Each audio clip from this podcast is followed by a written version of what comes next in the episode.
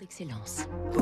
Donnons l'envie d'entreprendre au cœur des territoires avec la Banque Courtois, une banque du groupe Crédit du Nord.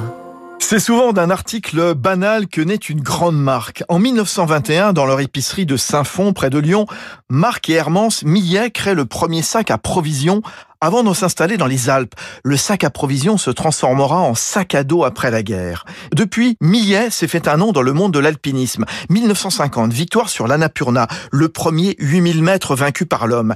Les stars de la discipline travaillent avec les frères Millet dans leur atelier d'Annecy. D'abord, René Desmaisons qui invente le premier baudrier en 56, puis Walter Bonatti, les deux hommes qui réussiront une ascension hivernale des Grandes Jorasses. Aujourd'hui, toujours depuis la Haute-Savoie, Millet fabrique sacs à dos, vestes, polaires, chaussures, couchage, avec un axe prioritaire, l'innovation pour plus de résistance au froid et plus de légèreté.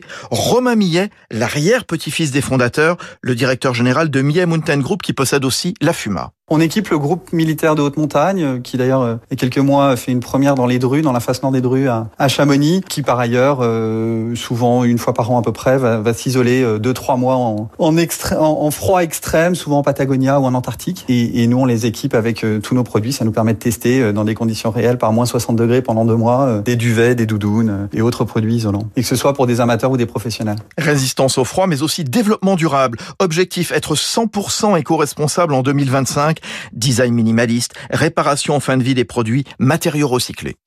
C'était Territoire d'excellence sur Radio Classique.